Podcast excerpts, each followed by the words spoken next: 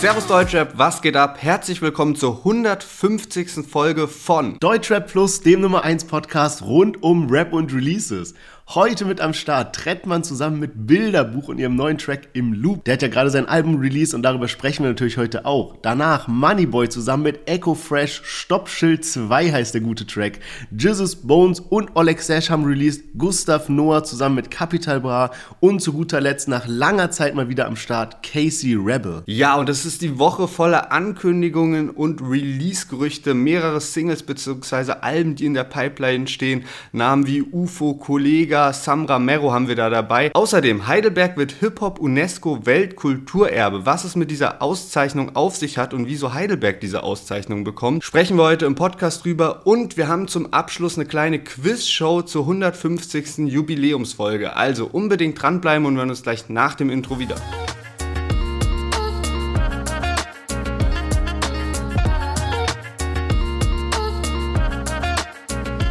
Schön, dass ihr alle eingeschaltet habt. Mein Name ist Lennart, ich bin hier mit Sherwin. Herzlich willkommen zu unserem Deutsche Podcast. Und ja, letzte Woche am Anfang von der Folge haben wir noch ein bisschen drüber gesprochen. Ich habe ein bisschen darüber erzählt, wie ich gerade in Italien aufnehme. Sherwin noch so gesagt, so ja, hier ähm, Podcast kam jetzt irgendwie seit drei Jahren immer regelmäßig jede Folge raus. Nie ist irgendwas passiert, so grob, ne? Und man darf das irgendwie echt nicht zu früh loben, was ist passiert. Am Ende kam die Folge raus und irgendwie ist beim Rendern, also ganz zum Schluss, was passiert ist, so die Übergänge ganz, ganz unangenehm waren.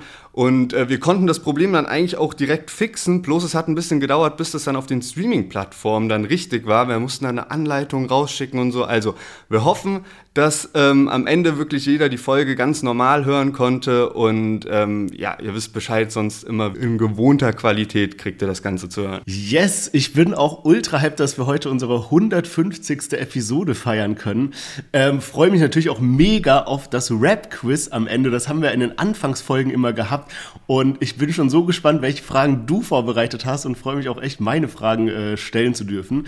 Es gibt aber noch eine ganz coole Ankündigung und zwar hat Spotify jetzt ein neues Feature eingeführt für Podcasts. Und zwar kann man jetzt als Podcaster zwei Arten von Umfragen stellen, entweder eben ein QA oder eine Abstimmung. Und ich glaube, das kann ganz spannend werden, weil oft haben wir ja Themen, wo irgendwie entweder sind Lennart und ich uns nicht ganz einig oder wir würden auch gerne wissen, wie ihr das Ganze seht. Und dann können wir zum Beispiel eine Abstimmung machen oder eben auch ein QA. Und ich würde es gerne mal jetzt mit einem QA starten. Und zwar ist die Frage, wen würdet ihr euch gerne wünschen für ein Interview im Deutsche Plus Podcast? So, schreibt mal einfach irgendwie eure Lieblingsartists, keine Ahnung, Leute, wo ihr denkt, dass irgendwas Interessantes zu erzählen haben oder sowas. Dann schauen wir uns das an und äh, ja, we try to make it happen. Ja, genau. Aber wir wissen natürlich auch, dass nicht jeder von euch Spotify hat und über Spotify zuhört. Deswegen werden wir natürlich weiterhin unsere Umfragen auch bei Instagram in der Story machen. Und wenn ihr da Ideen habt, irgendwie, wen wir als Feature bringen sollen, schreibt uns einfach eine DM, wir schauen da immer rein. Und jetzt würde ich sagen, starten wir mal durch mit dem Chart-Update. Und zwar, Jamule ist mit seiner neuen Single auf Platz 43 gechartet. Kurdo und Dadan hatten wir letzte Woche auch mit dabei, sind auf Platz 40 gechartet und die höchsten Neueinstiege. Einmal Rin und Nina Chuba mit Platz 8 in die Top 10 gegangen, Bad Moms Jay und Domiziana aber sogar auf Platz 5, also haben da noch äh, die, die beiden anderen überholt, war der höchste Neueinstieg diese Woche. Und Albumchartmäßig haben wir gar nichts groß mit dabei, aber nächste Woche bestimmt, denn Trettmann hat sein neues Album Insomnia rausgebracht. Krieg nie genug, mag wie ich grinde.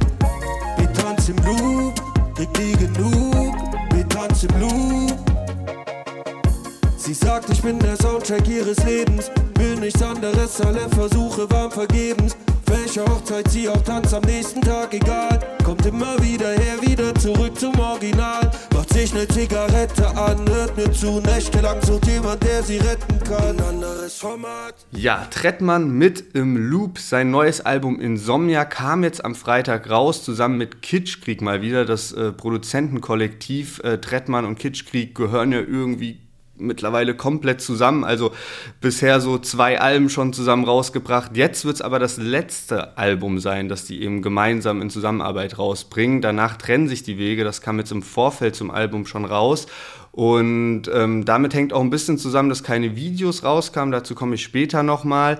Auf jeden Fall jetzt im Loop, muss ich sagen, habe ich gefeiert. Ich habe auch mal ins Album durchgehört. Da, wir hatten ja schon mal drüber gesprochen. Also äh, Featureliste ist da echt ziemlich krass. Da sind Henning May drauf, Nina Tschuba, Paula Hartmann, Herbert Grönemeyer, Lena Meyer-Landrut auch noch mit drauf und noch einige mehr. Und ähm, es gibt eigentlich auch nur elf Anspielstationen. Dafür schon eine ziemlich große Feature-Dichte. Auch wenn man sagen muss, dass nicht alles so offizielle Features sind. Zum Beispiel Henning Mai war irgendwie nur ein Sample, was man damit reingenommen hat. Aber ja, insgesamt ähm, muss ich sagen, gefällt mir im Loop eigentlich ganz gut, weil das ein äh, gute Laune-Beat einfach mit sich bringt. Ja, und ich finde, es ist halt nicht so 0815 gute Laune Beat, sondern man hört richtig dieses Kitschkrieg, diese Kitschkrieg Instrumentals raus, diesen besonderen Vibe. Ich habe mir auch den Song noch mit Herbert Grönemeyer ange, angehört. Der heißt ja äh, Stefan Richter, was irgendwie witzigerweise Trettmanns bürgerlicher Name ist. Und den finde ich auch richtig nice umgesetzt. Da sind so voll die abgespaceden Sounds mit drin und die haben irgendwie so die Stimme von Herbert Grönemeyer so ganz leicht verzerrt, dass sie eben auch in dieses industrial-mäßige Klangbild reinpasst. Also gefällt mir wirklich sehr, sehr gut. Was ich nur schade fand, ich habe danach ein Interview gesehen ähm, und da hat er erzählt, dass er Herbert Grönemeyer noch nie getroffen hatte. Also das ist alles so quasi remote entstanden irgendwie. Ähm, das ist dann ein bisschen schade und de dementsprechend konnte natürlich da auch kein Video dazu entstehen. Aber Song ist auf jeden Fall nice. Ja, genau. Es gab ja insgesamt kein offizielles Musikvideo und das muss ich sagen, finde ich auch irgendwie ein bisschen enttäuschend, auch wenn man jetzt sagt, okay, das ist die letzte gemeinsame Platte, denkt man, okay, irgendwas muss da kommen. Wir hatten ja auch den Track 6.0 mit dabei, das war sozusagen das Intro zum Album und ähm, da hatten wir auch schon ein bisschen kritisiert, okay, wenn man jetzt so lange weg war, ähm, dann kann man doch eigentlich mit einem Video rumkommen. Äh, jetzt war ich so insgesamt irgendwie Tracklist mega begeistert so im Vorfeld und dann aber so ein bisschen enttäuscht über die Promo-Phase. Ähm, Trettmann hat aber auch ein paar Interviews gegeben und eins davon habe ich mir mal angeschaut mit dem Diffus-Magazin und ähm, dadurch habe ich jetzt so ein bisschen verstanden, was denn bei Trettmann eigentlich so abging. Und das war mega wichtig, dieses Interview zu hören, um irgendwie auch hyped aufs Album zu sein. Äh, tatsächlich so. Weil er hat nämlich darüber gesprochen, dass jetzt eben diese lange Pause auch bei ihm, also sein letztes Album kam 2019 raus, dass die damit zusammenhing, dass er sich eben ja irgendwie so eine kreative Blockade hatte, plus dann auch äh, die Trennung von der Mutter seines Kindes und dann eben auch Corona-Krise und alles. Und da ist halt viel zusammengekommen. Und jetzt eben am Ende auch noch äh, diese ganze Sache, dass eben, dass er sich von Kitschkrieg eben trennen wird, weil man gemerkt hat, okay, äh, man kommt zusammen nicht mehr so richtig weiter. Und man muss sich, also um sich neu zu erfinden, das klappt jetzt nicht nochmal ein viertes Mal zusammen, sondern das muss eben so einen Schlusspunkt haben. Und das war irgendwie schon ja wichtig, dieses Interview zu hören, weil er hat dann auch so erzählt, dass diese Songs eigentlich ein total roter Faden sind und so eine Timeline durch das Album auch. Also sechs Nullen sozusagen damals der, der Nullpunkt zum Album, zur Albumentstehung und darauf aufbauend dann die anderen Lieder. Und insgesamt bin ich jetzt auch viel hyped, mir das Album noch häufiger anzuhören und sehe da auch voll viel Potenzial, aber von meiner oberflächlichen Wahrnehmung von außen dachte ich eher so, hm, Promophase verkackt, so als ja, erstes. Ja. Ja, weiß ich, was du meinst. Ich habe witzigerweise auch das Interview gesehen, auch noch eins, wo er bei Aria war. Und ich fand es auch sehr hilfreich, um das Ganze nachzuvollziehen. Das Album heißt ja auch Insomnia und ähm, das soll eben für die Schlaflosigkeit stehen, die er hatte aufgrund der Trennung von seiner langjährigen Lebenspartnerin und eben auch Mutter seiner Tochter. Ähm, ist, ganz, ist wirklich spannend, das mal so zu hören und finde ich auch gut, dass er da so offen mit umgeht. Hat mich auch so ein bisschen an diese ganze Sido-Geschichte erinnert, die wir letztens mitgenommen hatten, wo es ja auch um Trennung ging und ähm, ja die Krise danach, sage ich mal. Es gibt auch so ein bisschen Kritik an dem Ganzen, muss man sagen. Ich will es mal sehr neutral formulieren, aber was ja passiert ist, ist quasi das Trettmann, der war, also wenn man jetzt nur mal die Interviews zusammenfasst, war immer unterwegs, immer on Tour ähm, und dann ist Corona eingekickt und er musste zu Hause bleiben und das Kind war da und er musste sich darum kümmern und irgendwie war das nicht so ganz das Leben, was er so gefühlt hat. Ist dann eben auch oft wieder feiern gegangen, wenn sich seine Lebenspartnerin um das Kind gekümmert hat und war da, ist er eben, ja, konnte sich eben in dieses häusliche Leben nicht so ganz eingliedern. So habe ich das auf jeden Fall rausgehört. Und dann ist das Ganze halt eskaliert, die haben sich getrennt getrennt nach vielen, vielen Jahren, ich glaube nach 20 Jahren oder sowas. Und er ist dann erstmal für ein halbes Jahr auch nach Jamaika verschwunden und musste erstmal wieder klarkommen, ähm, ist dann wieder zurückgekommen und hat dann irgendwie gemerkt, okay, diese Jamaika-Auszeit hat eigentlich gar nichts gebracht, sofort wieder quasi rückfällig, wieder feiern und so weiter und so fort, ja. Und ähm, hat es dann aber trotzdem auch, ja, ganz gut erzählt, dass er gesagt hat, okay, man muss sich dieser Trauer stellen, man muss damit klarkommen, muss diese Gefühle verarbeiten und so weiter. Jetzt ist halt aber auch so ein bisschen, dass manche Leute sagen, okay, gut, ähm, wie ist das jetzt moralisch zu betrachten, dass du quasi, okay, du kommst mit diesem Kind nicht ganz klar, äh, das ins Bett zu bringen und dann so dein, selber ein bisschen runterzufahren und zu chillen und so weiter, gehst feiern, wenn sich deine Frau darum kümmert, gehst dann erstmal ein halbes Jahr nach Jamaika und dann auch so, bringst dann keine zum Beispiel Videos raus zu deinem neuen Album, obwohl deine Fans darauf gewartet haben, hast ja auch quasi eine Tour verschoben irgendwie oder äh, Konzerte abgesagt und so weiter. Weißt du, es sind immer so diese zwei Seiten, man weiß dann nicht so genau, okay, ja, man, man fühlt beides so ein bisschen. Ähm, ist eine sehr schwierige Situation. Ich muss sagen, ich bin froh, dass er wieder da ist. Ich bin froh, dass er so ein, trotzdem so ein komplettes Album abgeliefert hat, wo wirklich ein roter Faden zu erkennen ist. Ich finde aber dennoch schade, dass eben das mit zum Beispiel Videos nicht ganz geklappt hat. Da hätte so ein bisschen mehr, glaube ich, egal was passiert ist, hätte man es irgendwie geschafft, da noch ein bisschen mehr rauszuholen, noch ein, zwei geile Videos zu kicken, so für die Fans, die halt eben, die halt eben darauf warten. Ja, man, sehe ich auch so. Also zu Videos hat er sich eben so geäußert, dass man das auch probiert hat, aber es hat dann am Ende nicht hingehauen und er hat das ein bisschen halt darauf zurückgeführt, dass ja, vielleicht, also man hat sich ja im Guten getrennt, auch Trettmann und Kitschkrieg, aber dass vielleicht dann dadurch, dass einfach nicht mehr dazu gekommen ist, dass man da was Geiles auf die Beine stellt. Also ich finde es auch schade, weil vielleicht kommt da jetzt in der Release-Woche noch ein bisschen was oder noch eine Sache, weil bisher kam dann tatsächlich nur so eine Live-Studio-Session. Aber vielleicht gibt es ja noch irgendwie so ein so ein richtiges Abschlussvideo, weißt du? Irgendwie so Schnipsel aus gemeinsamen Auftritten oder irgendwie sowas. Da könnte ich mir noch was vorstellen. Ansonsten bin ich aber jetzt auch sehr gespannt, weil ich hat Trettmann auch erst seit dieser gemeinsamen Zeit mit Kitschkrieg und diesem Durchbruch mit ähm, DIY auf dem Schirm, wie das jetzt weitergeht. Also beide Seiten so, ne? Wie entwickelt sich jetzt Kitschkrieg weiter und wie entwickelt sich Trettmann weiter danach? Ja, ich finde es auch echt spannend, weil ich kann mir irgendwie gar nicht Trettmann vorstellen auf so einem Nicht-Kitschkrieg-Beat. Die haben ja so ganz spezielle äh, Sounds, die sie immer verwenden. Und wenn ich mir jetzt so vorstelle, so Trettmann auf, keine Ahnung, das so nur random, aber so Mix to McCloud oder sowas, das kann ich mir irgendwie, kriege ich in meinem Kopf irgendwie nicht so ganz zusammen. Aber bin mal gespannt. Ist übrigens als kleiner Fun-Fact, die letzte äh, Zusammenarbeit von Kitschkrieg und äh, Trettmann ist eben das Cover, was dann doch noch entstanden ist. Da haben die anscheinend auf Kreta das geschossen, finde ich auch sehr passend zu diesem Album ist es ja, alle drei Alben, die die gemacht haben, sind so in schwarz-weiß gehalten und ähm, so hier eben auch. Also finde ich ein sehr starkes Bild. Aber ja, also ich denke, wir können auf jeden Fall gespannt sein, was uns da erwartet und vor allem, wie es jetzt musikalisch bei Trettmann weitergehen wird. Ähm, und würde sagen, wir kommen mal zu unserem nächsten Song und zwar zwei äh, Rap-Kollegen, die schon eine gemeinsame Historie haben, jetzt aber länger nichts mehr zusammen released haben und jetzt den Song Stoppschild 2 rausgebracht haben. Und die Rede ist natürlich von niemand anderem als Moneyboy und Echo Fresh. Stoppen, nicht einmal ein Stoppschild. Doggy, ich bin der Dude, der am Block chillt. Fully automatic, yeah, yeah, packing. Never lagging, yeah, boy, we really trapping. Manche Leute finden nicht mein Image cool. Ich sag hau wie Winnetou, erzählt aus meinem Swimmingpool. Frisch aus der Domstadt, jeden Tag Geburtstag. Frag besser nicht, was für Saft, ihr Hater, ich trink O-Saft. Denkst, ich hat ein Pferd gefickt, wenn ich mit dir fertig bin. Alle haben an mich fragen, doch ein King erklärt. Yes, Moneyboy zusammen mit Echo Fresh, Stoppschild 2. Äh, muss sagen, bei einem oder anderen Part ist mir echt da das Herz aufgegangen. Äh, einen, den ich mir herausgeschrieben habe, da hat Moneyboy gerappt. Ihr seht hier den Nummer 1 der Pimp-Hustler und ich esse Steak mit dem Hummerfleisch und Shrimp-Pasta. Also das ist wirklich ein sehr starker Part, vor allem weil Moneyboy ja dieses Trap House Kitchen macht, also auch so einen Bezug zu diesem ganzen Kochen hat. Aber warum ich diesen Song auch so feier, ähm, damals kam ja so Moneyboy, dreh den Swag auf, äh, raus und keiner wusste so genau, ja, ist es irgendwie, ist es ein Joke oder meint der das ernst und weiß man ja bis heute nicht so hundertprozentig irgendwie.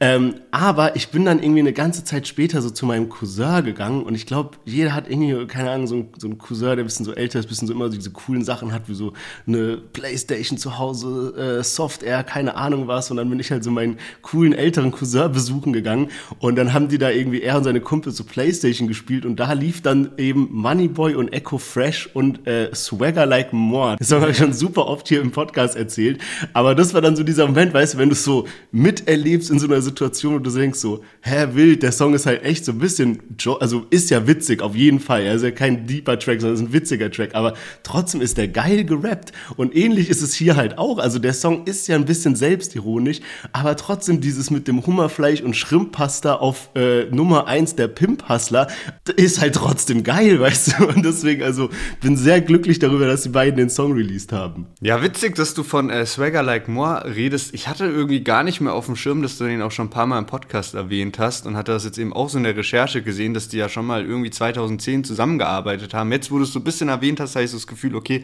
da ist eine ganz, ganz dunkle Erinnerung daran. Ähm, wir hatten jetzt, glaube ich, Echo Fresh auch ewig nicht mehr im Podcast mit dabei. Und was mir auch aufgefallen ist, ich dachte dann auch so, ey, geiles Lied ist es ja auch, ne? Geiler Beat und alles Mögliche, aber es gibt natürlich auch schon Stoppschild 1. Logisch, wenn es Stoppschild 2 gibt. Und äh, Stoppschild 1 ist schon äh, aus dem Jahr 2020 und ist ein Solo-Lied von Moneyboy und äh, tatsächlich mit gleichem Part oder wenn dann zu 90% ähnlichen Part, ähm, gleiche Hook und auch gleicher Beat Bloß jetzt eben bei, beim zweiten Teil ist Echo Fresh drauf, deswegen hat Moneyboy auch am Anfang oder am Ende hat er sowas wie This is the Remix oder irgendwie sowas drin. Ja, also Echo genau. Fresh jetzt als Feature mit dabei und ähm, finde aber beide haben abgeliefert. Ich kannte den ersten Teil nicht von Moneyboy ähm, als, als Solo-Lied und äh, deswegen fand ich beide Parts sehr, sehr erfrischend und die geben da irgendwie beide ihr Bestes. Ne? Also Moneyboy zum Beispiel mit, äh, da habe ich mir auch einen rausgeschrieben, das hier war ein siebenfach Rhyme. Ich kaufe die Nike Air Force Ones immer siebenfach Slime, denn ich brauche jeden Tag ein Fresh Pair und dann, ich habe Cash, ja, und das Geile ist halt einfach, dass dieser Reim davor ist ja ist ein siebenfacher Reim, ne? aber dass ja. er davon dann halt auch äh, kommt, so ja, der kauft sich halt siebenfach die Nike Air Force One und äh, dass das dann auch passt zu diesem, äh, es gibt halt sieben Wochentage und er braucht jeden Tag einen Fresh Pair. Also richtig, richtig gut. Ah, stimmt, Bro. Äh, gar nicht drauf geachtet, dass es ja sieben Wochentage gibt. Da macht der Part ja noch mehr Sinn. ähm, ja, Mann, sehr, sehr nice. Ich finde auch, beide haben gut abgeliefert. Also auch die Parts von Echo Fresh gefallen mir. Bei Echo Fresh weiß ich nur nie, in welche Schublade ich den so stecken soll, weil irgendwie einerseits hat er so voll die krasse Legacy. Ja, ich habe letztens noch mal so äh, dieses 2020 Bars gesehen, da rappt er einfach eine Stunde und 27 Minuten, ähm, richtig gestört oder auch halt so Sachen wie so Ghetto mit äh, Bushido und keine Ahnung. Er hat krasse Legacy, kann man ihm nicht absprechen, ja. Andererseits habe ich immer so ein leichtes Cringe-Gefühl, wenn ich die Parts höre. Ich weiß auch nicht, woran das liegt. Damals war das nicht so. Der hat auch so geile Sachen mit Summer Jam gemacht. Aber mittlerweile, ich war zum Beispiel letztens, war ich so äh, zu Hause in der Heimat Heidelberg, sprechen wir später auch noch drüber, wenn es um diese Hip-Hop-Geschichte äh, geht. Ähm, und war so meine Eltern besuchen und die gucken halt auch oft so Sachen wie so perfektes Dinner und so, so Sachen. Ne? Und dann war da auf einmal Echo Fresh in so einer Sendung, ja. Äh, Pimp My Kitchen hieß es. Und dann war da Echo Fresh und seine Frau und dann kam halt so irgendjemand nach Hause und hat an denen ihre Küche da umgestylt und ich war total perplex, so, so Echo Fresh im Fernseher da zu sehen, ja. Und du merkst halt, der ist so ein bisschen so Bushido-Level, was das angeht, weißt du, so, ist halt jetzt so ein Hausmann geworden, weißt du, der kocht, der hat also seine Sachen, alles Mögliche, der ist so mit seiner Frau, eine sehr, sehr starke Frau auch und so und dann rappt er so Sachen wie irgendwie Bitches, die seinen Cock wollen, ist jetzt nur zitiert, ja.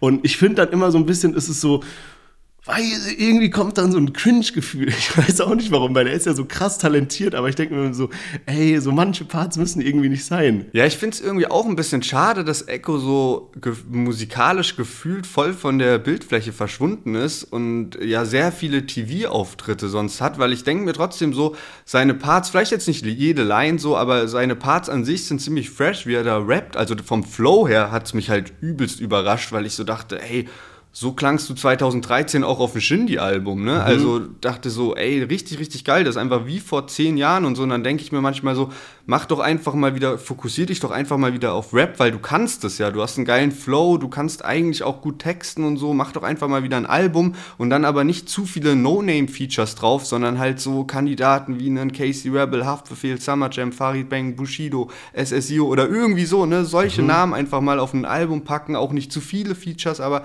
einfach mal wieder so ein geiles Echo-Album mit äh, gutem Konzept und so und darauf aber auch den Fokus legen. Aber er ist halt jetzt in, in einer anderen Welt so ein bisschen, ne? sehr viel in Fernsehsendungen und so. Er hatte auch eine Line, die habe ich leider nicht ganz verstanden. Vielleicht hat ja. die einen tieferen Sinn, ja. weil er eben viel in den äh, Fernsehshows unterwegs sind und ich das nicht so verfolge.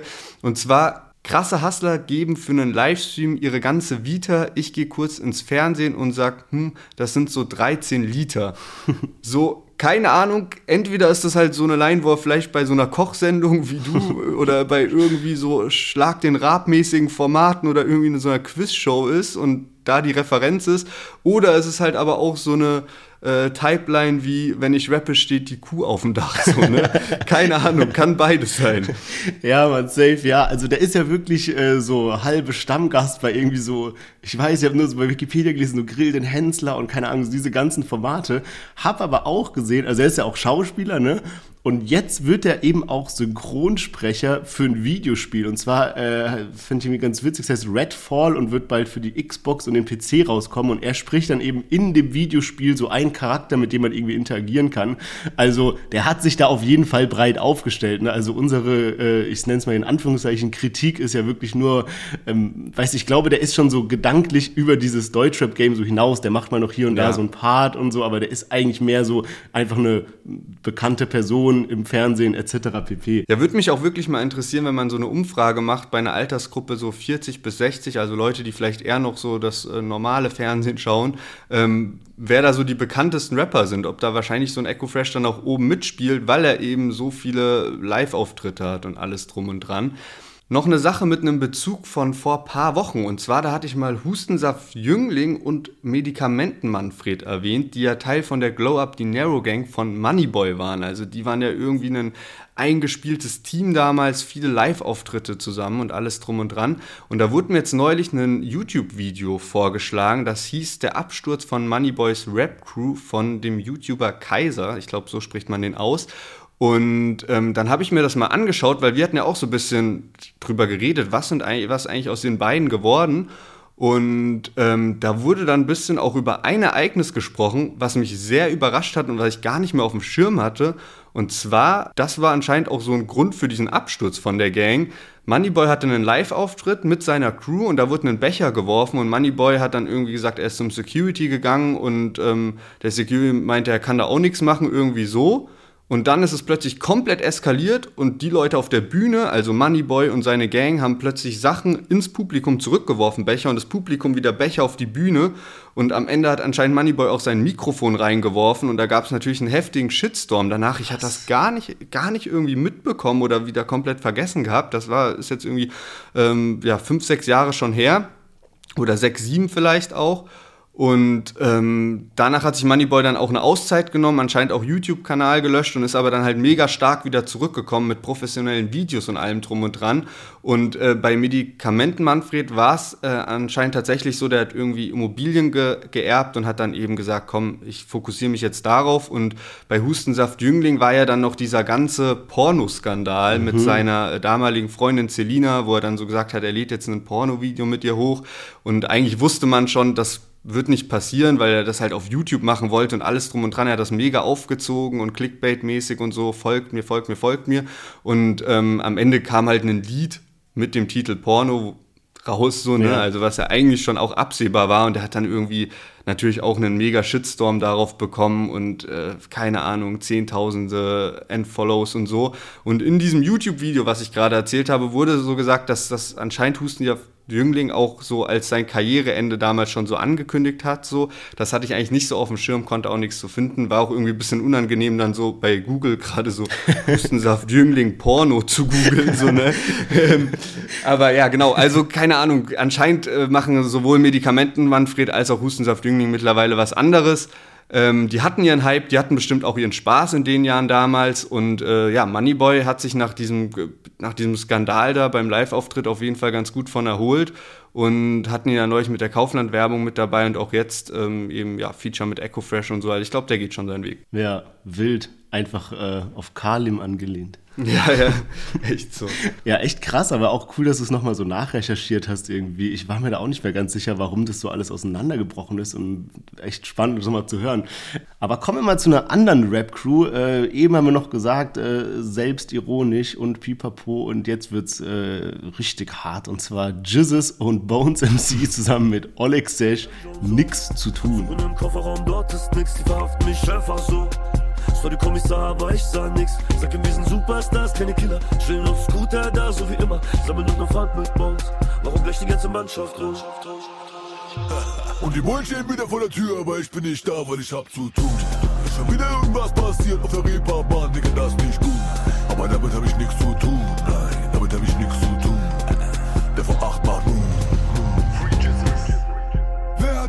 alarmiert? Keiner hat gedealt, hat doch keiner konsumiert. Zwei, drei Streifen fahren, fahren vor die Tür. Yes, Jizzes zusammen mit Bones MC und featuring Oleg Sash nix zu tun. Ich bin in letzter Zeit echt so ein bisschen vorsichtig geworden mit meinen, ähm, mit meinen Kritiken oder mit meinem Feedback zu den 187-Songs, weil bei mir ist es jetzt schon so oft passiert, dass ich einen Song gehört habe, der kam raus. Wir nehmen ja auch immer relativ zeitnah nach dem Release auf und dann sage ich irgendwie sowas wie so, ja, haut mich jetzt nicht so vom Hocker, nicht so stark, keine Ahnung, nicht so außergewöhnlich. Und dann aber so in den Wochen danach schleichen sich die Songs irgendwie so langsam in meine Playlisten ein und irgendwie feiere ich sie dann doch. Und hier ähnlicher Fall. Also Stand jetzt hätte ich so gesagt, ja, ist von meiner Wahrnehmung her trotz des Oleg Sesh Features so einer der schwächsten Releases äh, von High und Hungrig 3, ähm, weil irgendwie so, keine Ahnung, irgendwie fehlt mir so ein bisschen was, aber ich merke gleichzeitig, wie der Song mir auch gefällt und irgendwie am Anfang fand ich die Hook von äh, Bones ganz komisch, weil er da nur so, ja, man hat es gerade so gehört, er ja, rappt, aber es hört sich an, als ob er so ganz schnell so redet und als ob er so, keine Ahnung, mit der Betonung so runtergeht.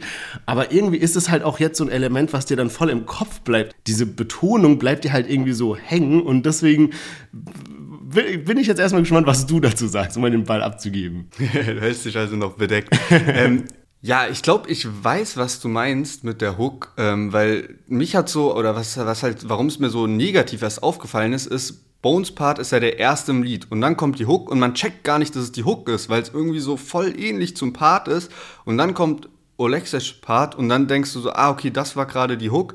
Und ähm, wenn du dann das Lied aber kennst und dann auch so diese Hook im direkten Kontrast mit Olexes Stimme oder mit Jizzes Stimme ist, dann geht's voll klar, finde ich. Und dann kommt's auch geil. Und ich muss sagen, das Lied ich weiß nicht, ich habe so das Gefühl, dass ich gerade so bei äh, Yum Yum oder Sturkopf mit einer Glock vielleicht auch so ein bisschen so drumrum geredet habe, auch nicht wusste, feiere ich das ist wirklich so krass. Äh, hier die letzte Single Abziehen, die ja so eine Drill-Nummer waren, hatten wir gar nicht mit drin. Die fand ich wirklich auch mit Abstand dann leider doch am schlechtesten, glaube ich, von den Liedern, die bisher draußen sind. Und äh, jetzt bei Nichts zu tun, glaube ich aber zumindest ruhigen Gewissens sagen zu können, dass ich das bisher am besten finde.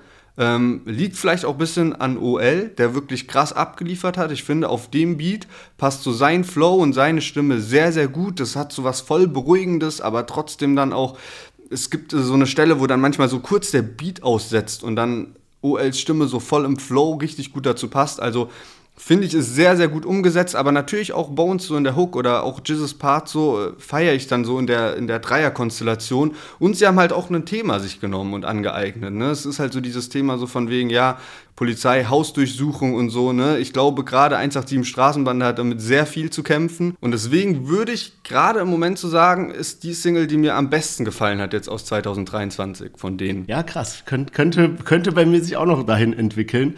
Ähm, ja, hast auf jeden Fall recht. Ich finde auch, die, jetzt wo du es erwähnst, stimmt, die Parts sind eigentlich alle so in, haben auch so ein Thema. Ich habe nur so einen im Kopf, wo irgendwie Jizzes meint, dass er so nicht mal eine, äh, so eine angemeldete SIM-Karte hat. So, du brauchst ihn nicht nach irgendwelchen Namen zu fragen oder so auf, auf sein seinen Namen läuft nicht mal irgendwie eine, äh, ein Telefonvertrag oder sowas.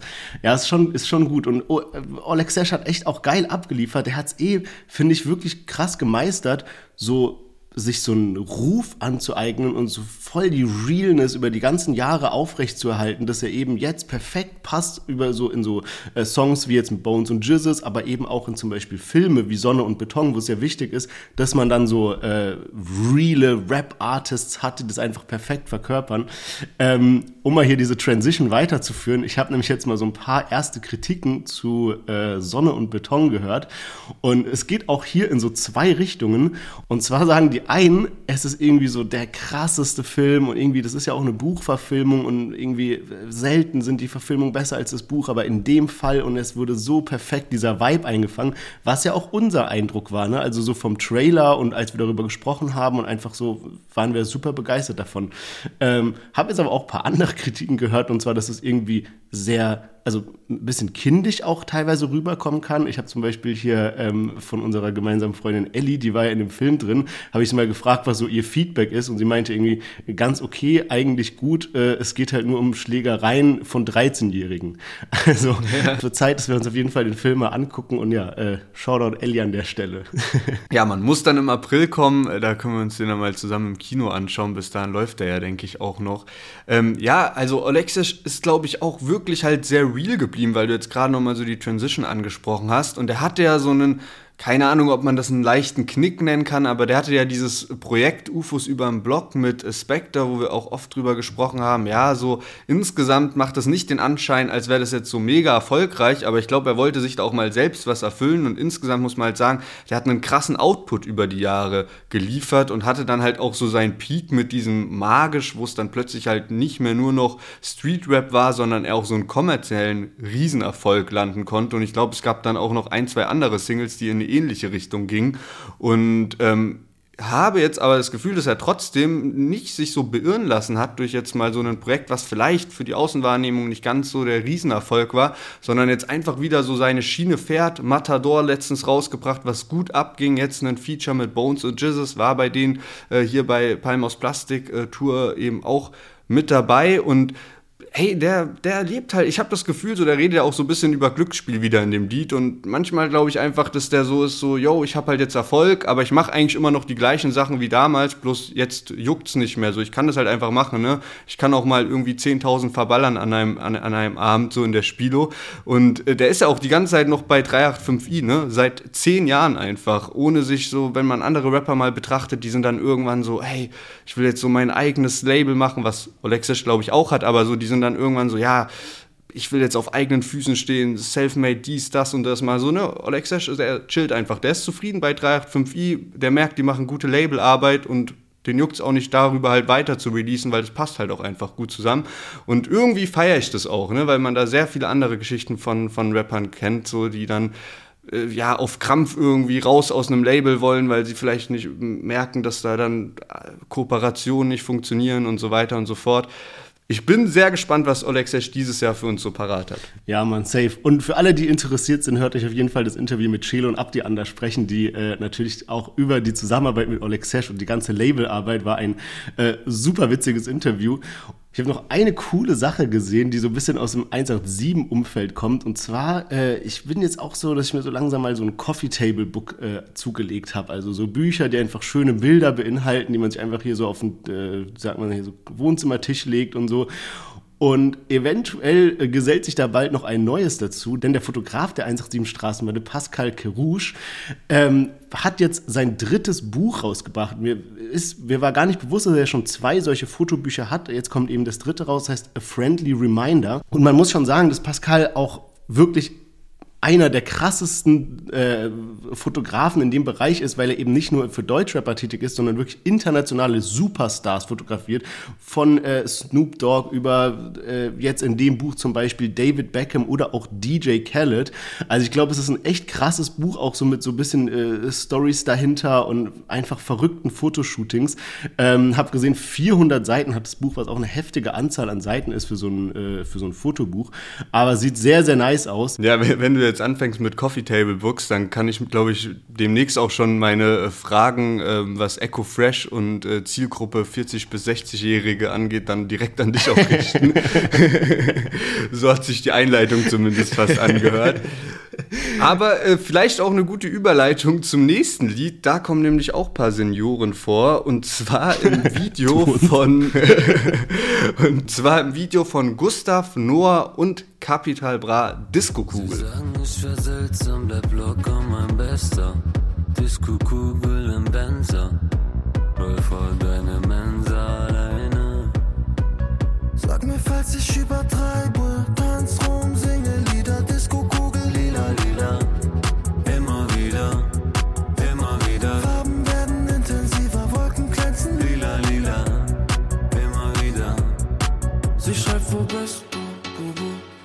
Yes, Gustav Noah zusammen mit Capital Bra Disco Kugel.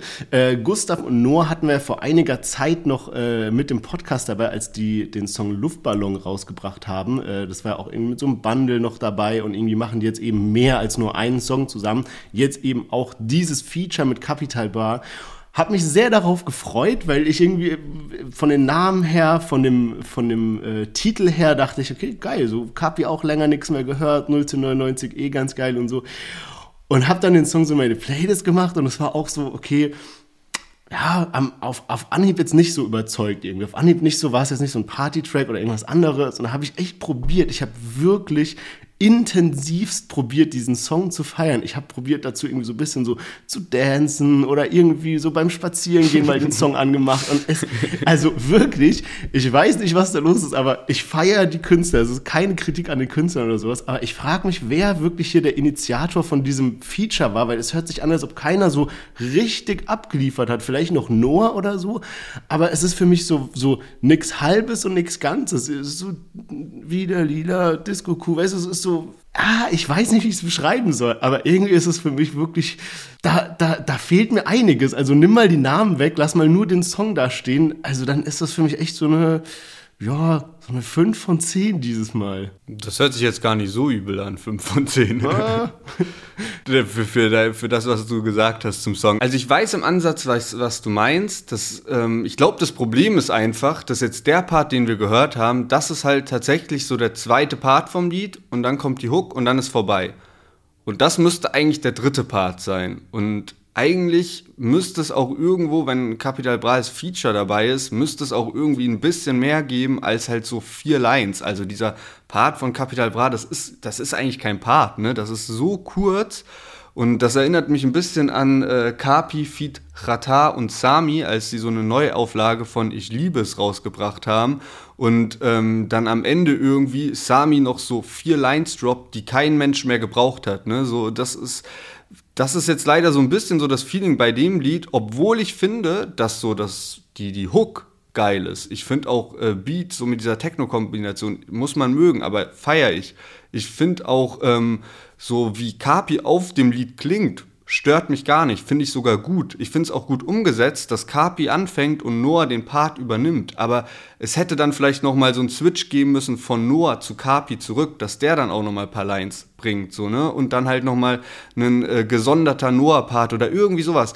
Äh, Gustav hat ja am Anfang einen Part so. Also so die Idee und das Grundkonzept von dem Lied sind richtig, richtig gut, finde ich, und feiere ich auch, aber es ist halt einfach ein bisschen schade, weil sich so anfühlt, okay, da hat man jetzt einen Kapi, man hat es davor auch gepusht, dass man jetzt Kapi als Feature dabei hat und dann ist es halt das, dann, also das weiß man ja fast eigentlich schon im Voraus, dass das jetzt die Leute dann nicht so umhauen wird, wenn halt der Kapi-Part am Ende nur so kurz ist. Und das ist einfach ein bisschen, äh, bisschen traurig an der Stelle. In dem Bezug äh, habe ich auch so ein bisschen auf YouTube mal die Kommentare durchgeguckt und äh, Noah hat auch fleißig äh, Likes verteilt äh, an, die, an die Kommentare. Dann habe ich gesehen, ein Kommentar war, Capital Bra hat es eingehalten, keine frauenfeindlichen Songtexte zu veröffentlichen. Ich bin stolz darauf, jetzt kann man ihn offiziell als Rapper ernst nehmen. Danke im Namen aller Frauen. Was so eigentlich ja voll äh, guter Kommentar ist und alles bloß in Bezug auf dieses Lied ein bisschen merkwürdig sich anhört, wenn Kapi einfach nur so vier Lines gerappt hat und der Kommentar ist so von wegen so, danke, Ja. dass du keine frauenfeindliche Musik mehr machst, so ungefähr. Ja, ich finde auch, was du gerade angesprochen hast mit dem Video, das ist für mich auch so ein, so ein kleines Alarmsignal irgendwie, weil, also meine Meinung zu dem Song habe ich ja schon geäußert, ja. Und dann habe ich so geguckt, habe so gesehen, okay, das Video geht ja gar nicht ab. Ich meine, gut, die haben halt, die sind selber nicht in dem Video, die haben ein Video, ja, hast eben schon erzählt, da sieht man so ein paar äh, ältere Damen, die in der Disco abtanzen und ähm, quasi Kapi, Noah und Gustav spielen. Also einer hat so ein Gucci-Cap auf und so weiter. Und es ist ein richtiges Video, ja. Aber als ich das irgendwie gestern angeschaut habe, da war das so bei 50.000 Views, was halt für ein Carpi-Release, klar, er ist nur Feature-Gast und so weiter, aber trotzdem ist es sehr, sehr wenig. Da waren andere irgendwie ohne Video schon bei paar hunderttausend, ja. Und ich dachte so, okay, das ist schon irgendwie so ein kleines Alarmsignal. Hab mal auch so äh, Google Trends verglichen, was ich mittlerweile ganz, äh, ganz gerne benutze. Das quasi, man kann einfach eingeben 01099 und sieht dann so, wie oft im Zeitverlauf das so gegoogelt wurde. Und da sieht man auch, dass es signifikant runtergegangen ist. Und wenn man sich das mal so überlegt, da ist zwar ein Video dabei, aber so, man kann die Leute nicht so verarschen. Jeder weiß, da ist kein Video, da ist kein Kapi im Video und das ist das, was man sehen will. Weißt du, man will sehen, wie Gustav, Noah und Kapi ein geiles Video machen. Wenn man da jetzt ein paar Rentner reinnimmt, nimmt, egal wie cool das Video am Ende ist, ist es nicht das, was sich alle Fans dann gewünscht haben, ja. Und irgendwie gibt es ja parallel dazu noch die ganze Zeit diese Kritik gegenüber Kapi, dass er eben so ein bisschen gerade, ja, kann man eigentlich nicht anders sagen, Drogenprobleme hat und deswegen auch alles um ihn herum so ist, wie es gerade ist, dass man es nicht ihn so häufig sieht und so weiter. Und jetzt hat, äh, kam es eben zu einem ähm, zu einem Livestream von Haftbefehl und Arafat. Und die haben beide gesprochen über Kapi. Und ich habe immer den einen Text rausgeschrieben. Also die, der, der, der zusammengefasst war es eben so, dass beide sich einig waren, dass Kapi gerade so Drogenprobleme hat. Und ähm, Arafat hat dann eben gesagt, also so er, also Capital Bra, wohnt hier um die Ecke bei mir. Ich habe ihn letztens gesehen, voll drauf, übertrieben drauf, bis zum geht nicht mehr. Alter Gott bewahre, möge Allah ihn recht leiten, Kapi, bla bla, weil der wird irgend, irgendwann an einer Überdosis sterben.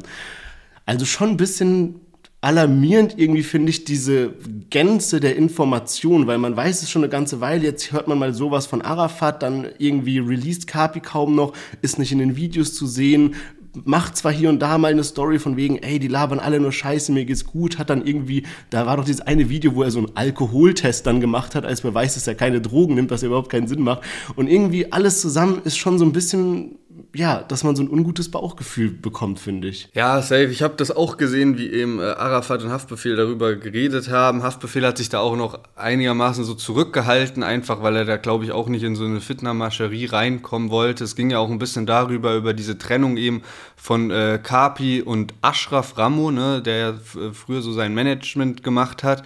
Und auch da hat sich dann Haftbefehl aber recht deutlich eigentlich noch geäußert und gesagt, er findet einfach, Kapi muss sich bei Ashraf entschuldigen. Man weiß natürlich nicht, was da hinter den Kulissen passiert. Ich hatte so das, den Eindruck, also, oder nicht nur den Eindruck, Haftbefehl hat halt auch gesagt, er hatte mit Massiv drüber gesprochen und Massiv ist ja dann eher so das äh, Camp Ashraf und so. Das heißt, dann ist natürlich Haftbefehl auch vielleicht ein bisschen halt dadurch, ja, ich weiß nicht ganz genau, wie viel Kontakt Haftbefehl mit Kapi hat, aber die hatten ja auch Features und sind eigentlich cool miteinander. Deswegen ja, man weiß nicht, was da so abgeht, man weiß nicht genau, was ähm, mit Kapi los ist. Ich glaube, Kapi hat halt, wenn er so eine Anfrage von seinem Kumpel Noah bekommt, so für ein Feature und so, dann hat er halt äh, safe Bock drauf.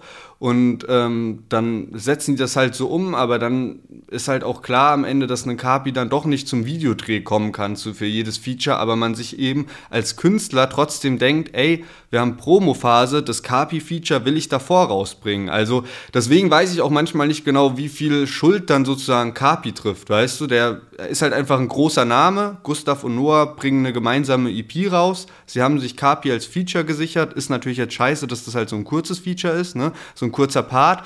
Aber die wissen halt, ey, für unsere Promophase macht es halt voll Sinn, statt äh, nur äh, Singles zu nehmen, wo wir beide drauf sind, auch mal ein Feature mit dabei zu haben. Wenn du dann so einen riesen Namen hast, dann willst du halt diese Single davor rausbringen. Und jetzt haben sie sich halt dann, finde ich, doch noch ein ganz cooles Konzept für ein Video ausgedacht, weil es ist eine, ja, es ist einfach klar, dass jetzt ein Kapi nicht irgendwie bei jedem Feature noch zum Videodreh erscheinen kann. Aber natürlich ist es so ein bisschen traurig ähm, als Außenstehender, weil man sich da natürlich mehr erhofft.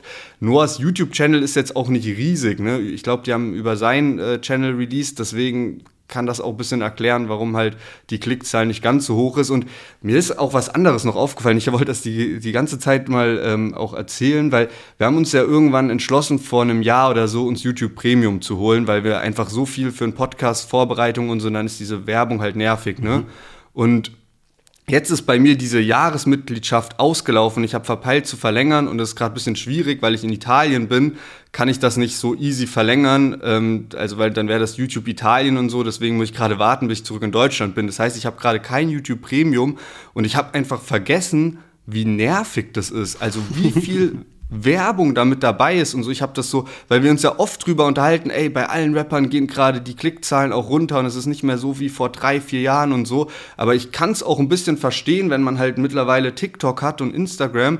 Da ist zwar auch viel Werbung, aber bei TikTok geht's ja noch und wenn, dann kannst du einfach schnell weiter swipen und dich stört es nicht weiter. Aber bei YouTube hast du ja keine Option und das schränkt wirklich ein. Du hast wirklich weniger Lust, auf der Plattform rumzuhängen und deswegen kann ich auch verstehen, warum da Klickzahlen runtergehen. Stimmt, stimmt, stimmt. Da habe ich noch nie dran gedacht. Das ist echt ein guter Punkt. Ja, same. Ist mir jetzt auch erst wieder gekommen. Ja, Mann. Aber auch, wenn du jetzt gerade noch TikTok angesprochen hast, habe ich noch so eine letzte Sache und zwar, ähm, wir haben ja jetzt schon tausendmal auch über dieses ganze Arafat und äh, Thema gesprochen, dass der jetzt so auf TikTok sich da so eine kleine äh, Gruppe aufgebaut hat, mit denen die da die ganze Zeit streamen und so weiter.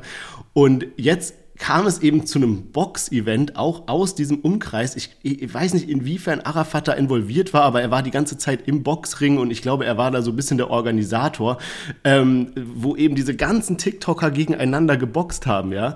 Und ich habe mir das gestern Nacht, ich habe es mir eigentlich nicht angeschaut, war aber gestern Nacht doch noch so auf TikTok irgendwie am Rumhängen und habe irgendwie mir diese Boxkämpfe noch reingezogen.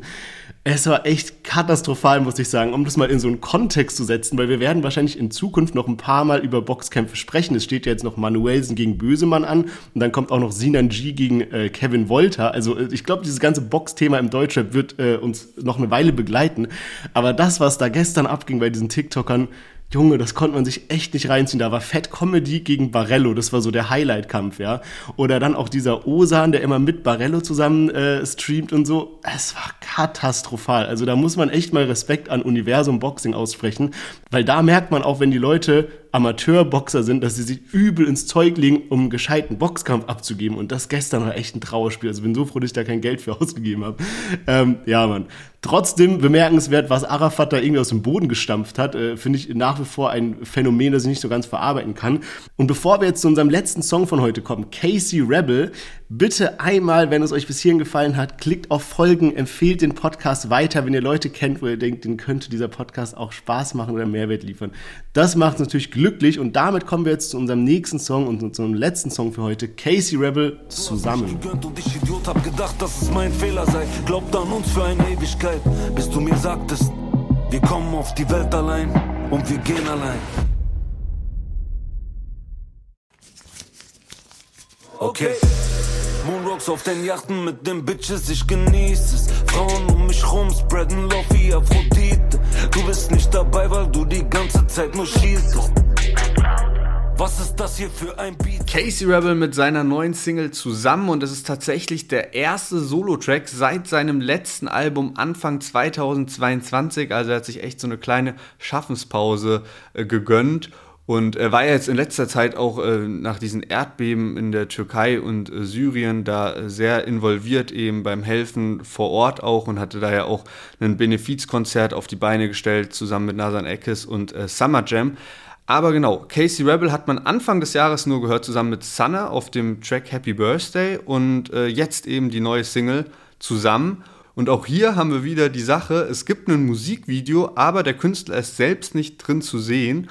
Und äh, finde ich auch irgendwie ein kleines Phänomen heute. Wir haben äh, fünf Lieder dabei und bei dreien gibt es gar kein Video und bei zweien gibt es Videos, wo die Künstler eben selbst nicht mitspielen.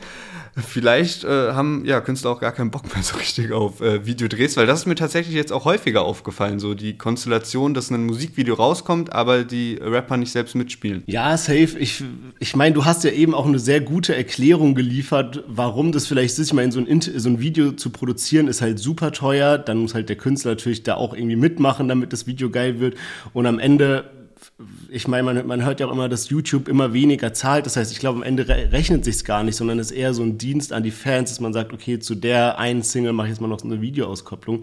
Ist natürlich mega schade, ist natürlich mega schade, weil diese Art von Videos, ich persönlich, ich schaue die mir irgendwie einmal an und das war's. Aber ich habe da keinen großen Grund, irgendwie zu einem Song noch ein Video mir anzugucken, wenn ich den Künstler nicht sehe, weißt du? Also ähm, das ist ja dann eher wie so ein ja, fast schon in Richtung von so einem Moodboard oder sowas, was dir halt einfach so den Vibe übermitteln soll.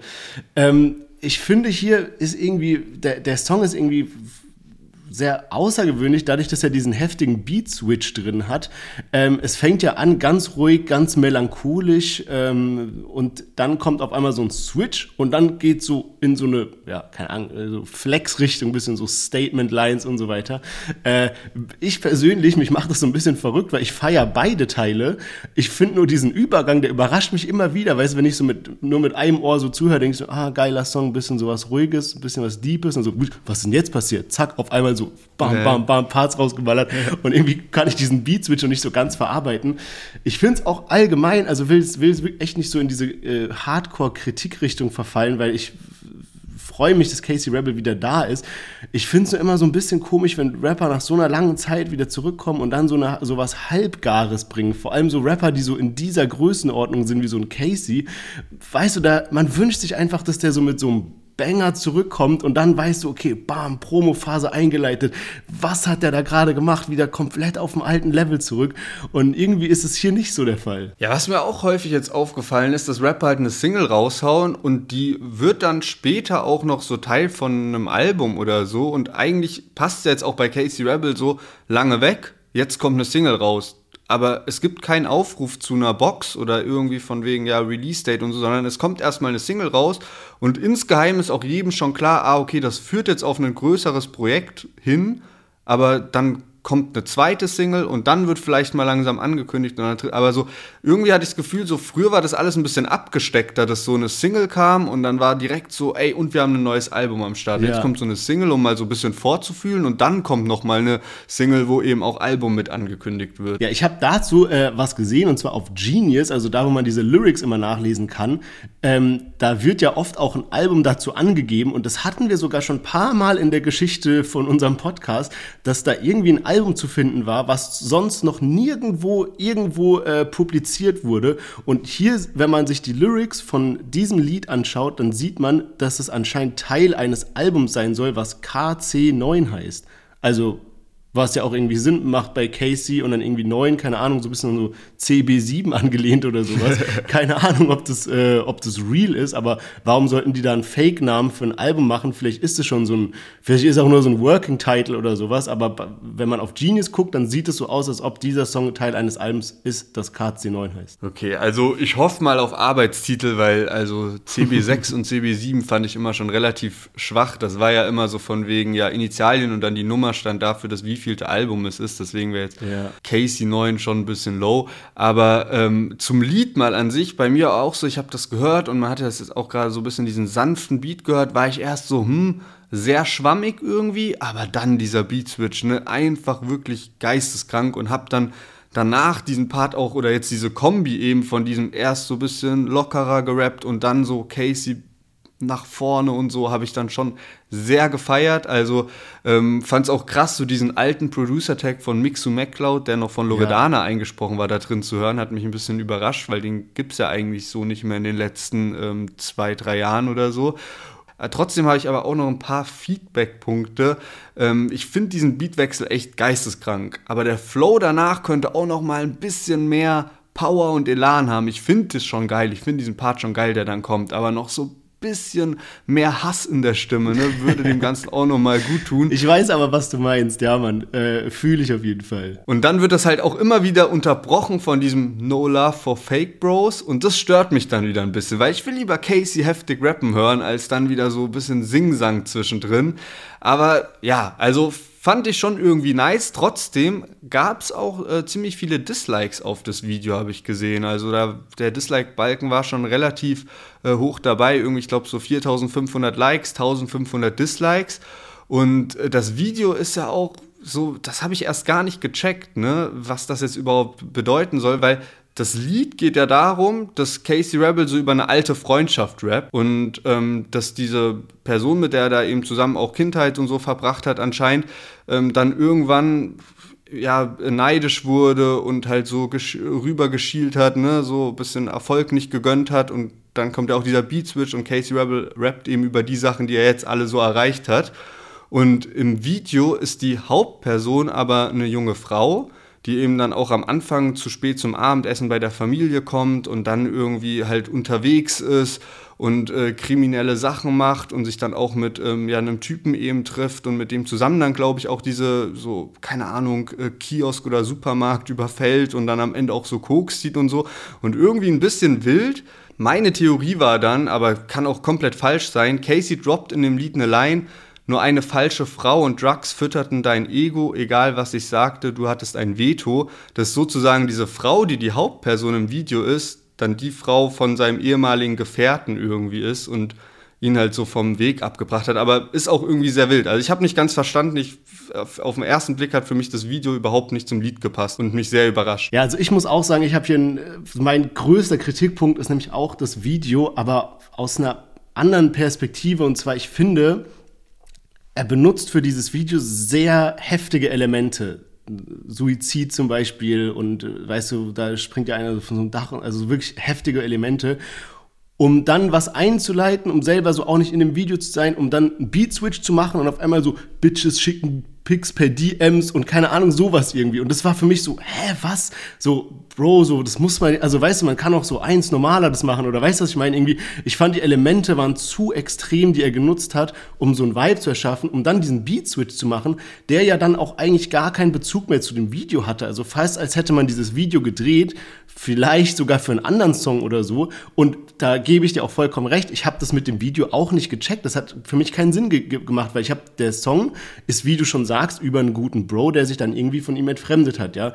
Und wie, das Video ist aber eher wie so eine Bonnie und Clyde Love Story, die dann aber irgendwie abdriftet und äh, wie schon gesagt, dass Frau dann, also diese Frau dann irgendwie so zu Drogen greift und so weiter.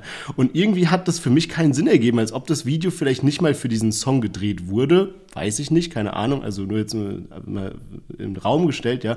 Aber äh, ja, diese Elemente in Kombination mit diesem Beat Switch, in Kombination mit diesem, dass das Video gar nicht dazu passt, also ist für mich so der Grund genug für diese negativen Bewertungen. Bewertungen. Hoffe einfach nur, dass Case jetzt wieder so in seinen altgewohnten Style zurückfindet, wenn man nur mal an so Sachen denkt wie Anhörung, bist du real, Kennex in Paris mit Summer Jam und so weiter.